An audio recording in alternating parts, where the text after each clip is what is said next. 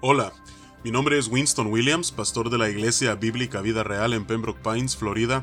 Bienvenidos a otro episodio de Vida Devocional, un ministerio de la Iglesia Bíblica Vida Real, cuya misión es sembrar la verdad de la palabra de Dios en los corazones de los hombres y cosechar vidas nuevas para el reino de Dios.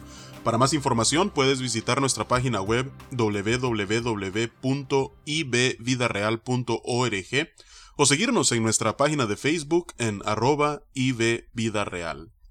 En este día estaremos meditando en el Salmo 55. Este es un masquil de David, eh, y David en este salmo está pidiéndole al Señor que pueda hacer justicia, ya que David ha sido traicionado por una persona muy allegada a él. Por lo tanto, este salmo es uno en el que muchos de nosotros eh, que hemos eh, vivido tal experiencia, quizás podríamos identificarnos. Así es que vamos a darle lectura a este salmo de 23 versículos y luego meditaremos en su contenido. Dice la palabra de Dios. Escucha, oh Dios, mi oración, y no te escondas de mi súplica. Está atento y respóndeme. Clamo en mi oración y me conmuevo, a causa de la voz del enemigo, por la opresión del impío, porque sobre mí echaron iniquidad y con furor me persiguen. Mi corazón está dolorido dentro de mí, y terrores de muerte sobre mí han caído. Temor y temblor vinieron sobre mí, y terror me ha cubierto. Y dije, ¿quién me diese alas como de paloma? Volaría yo y descansaría.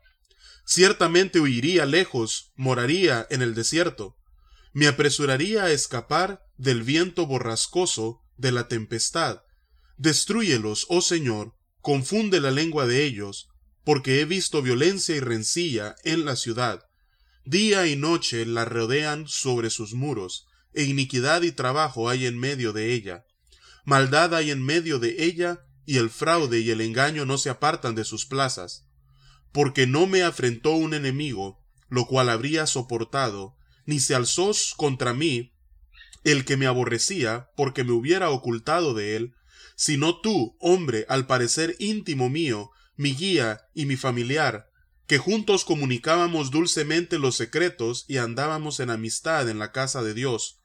Que la muerte les sorprenda, desciendan vivos al Seol, porque hay maldades en sus moradas en medio de ellos.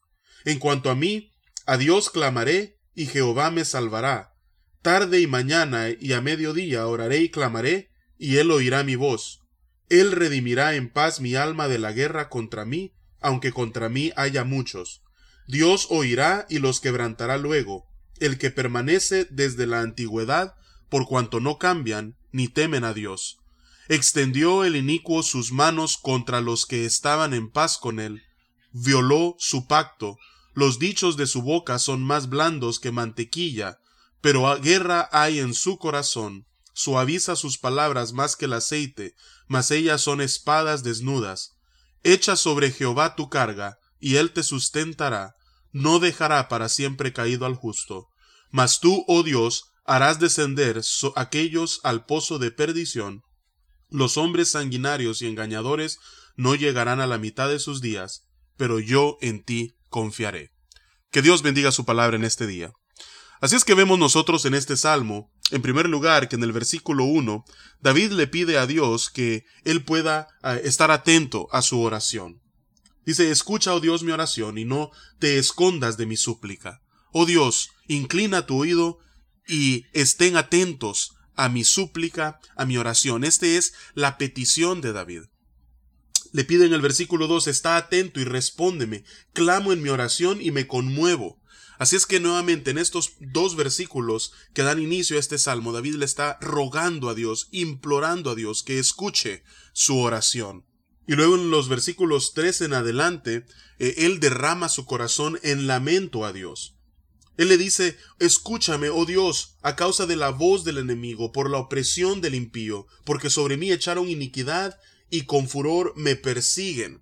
Y luego continúa diciendo cuándo adolorido está su corazón, cómo el temor, el temblor se han apoderado de él, cómo él quisiera poder escapar como una ave y huir de la situación en la que se encuentra, él se apresuraría a, escapar de la tempestad en la que él ah, se halla en ese momento. Así es que le pide al Señor en el versículo 9 que él pueda obrar y destruir a sus enemigos. Hace memoria quizás de lo ocurrido en la torre de Babel al pedirle al Señor que confunda la lengua de ellos. David se siente rodeado y David lo único que ve a su alrededor es maldad. Ahora, luego en los versículos 12 ah, al 15, David nos dice exactamente qué es lo que está pasando. Dice David, porque no me afrentó un enemigo, lo cual habría soportado, ni se alzó contra mí el que me aborrecía, porque me hubiera ocultado de él sino tú, hombre, al parecer íntimo mío, mi guía y mi familiar, que juntos comunicábamos dulcemente los secretos, y andábamos en amistad en la casa de Dios. Así es que vemos nosotros que lo que David ha experimentado es un acto de traición. Más adelante en el versículo 20 dice, extendió el inicuo sus manos contra los que estaban en paz con él, violó su pacto. Así es que David se siente traicionado, no no se siente ofendido por algún enemigo que le ha atacado o le ha agredido, sino por alguien que decía ser cercano a él, que decía ser su amigo, alguien en quien David confiaba plenamente. Y este hombre no solamente lo había traicionado, sino que además dice el versículo 21 de que este hombre era un hombre hipócrita, era un hombre falso. Porque David dice los dichos de su boca son más blandos que mantequilla, pero guerra hay en su corazón. Suaviza sus palabras más que el aceite, mas ellas son espadas desnudas. Así es que este hombre era un traidor, este hombre era falso, este hombre era hipócrita, que externamente aparentaba ser amigo de David, ser uno de sus aliados, pero en su corazón había una guerra declarada contra David, y era su enemigo.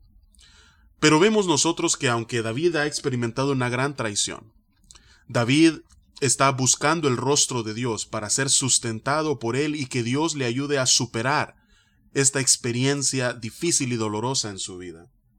Dicen los versículos 16 al 19, En cuanto a mí, a Dios clamaré y Jehová me salvará. Tarde y mañana y a mediodía oraré y clamaré y Él oirá mi voz. Él redimirá en paz mi alma de la guerra contra mí, aunque contra mí haya muchos. Dios oirá y los quebrantará luego el que permanece desde la antigüedad por cuanto no cambia ni temen a Dios. David está convencido de que Dios le ayudará no solamente a defenderse contra aquellos que le han traicionado, sino que además Dios hará justicia. Y es por eso que él en el versículo 22 anima a todos los que al igual que él han experimentado un gran acto de traición en sus vidas. ¿Cuál es la solución? Para nuestros corazones. Dice David en el versículo 22, echa sobre Jehová tu carga, y él te sustentará. No dejará para siempre caído al justo. Así es que David está animando a otros que, juntamente con él, han sido traicionados, que echen sobre Jehová su carga, que descansen en Dios, que depositen en él, que busquen su refugio en él. Y dice al final, mas tú, oh Dios, harás descender a aquellos al pozo de perdición. Los hombres sanguinarios y engañadores no llegarán a la mitad de sus días. Pero yo, yo en ti confiaré. Así es que, que esa sea nuestra confianza en este día. Nuevamente, vivimos en un mundo donde eh, las personas que lo habitan son seres imperfectos, que nos fallamos unos a otros constantemente. Y eso hace de que en ocasiones nosotros tengamos que ser sujetos a traición, ser víctimas de falsedad e hipocresía. Pero hay uno que es fiel y verdadero, y ese es nuestro buen Dios. Y ese Dios no solamente nos sustenta en esos momentos, sino que además es un Dios justo, que nos redimirá, nos vindicará, y nosotros podemos confiar en Él. Así es que vamos a orar en este día y vamos a pedirle al Señor que esta pueda ser nuestra confianza cuando nosotros mismos seamos traicionados. Padre, venimos ante ti en este día, Señor, sabiendo que tú sabes lo que es experimentar la traición. Padre, tu Hijo Jesús fue la víctima del acto de traición más atroz en la historia de la humanidad. Así es que, Padre, tú te puedes identificar con nosotros, tú te puedes compadecer de nosotros. Así es que, Señor, te pedimos en este día que cuando nosotros estemos en esta situación, que tú nos puedas sustentar y que podamos nosotros echar sobre ti nuestra carga, y que de esa manera, Padre, podamos tener la convicción y la confianza, Padre, que tú no dejarás para siempre caídos a los justos. Así es que, Señor, sana corazones, edifica vidas, sustenta las almas de aquellos, Señor, que han experimentado esto, Señor, que es tan doloroso y difícil en la vida de cada uno de nosotros. Y es en el nombre de Jesús que oramos y te alabamos, Señor, y te damos las gracias por tu palabra. Amén y amén. Que Dios te bendiga y con su favor nos encontraremos nuevamente el lunes.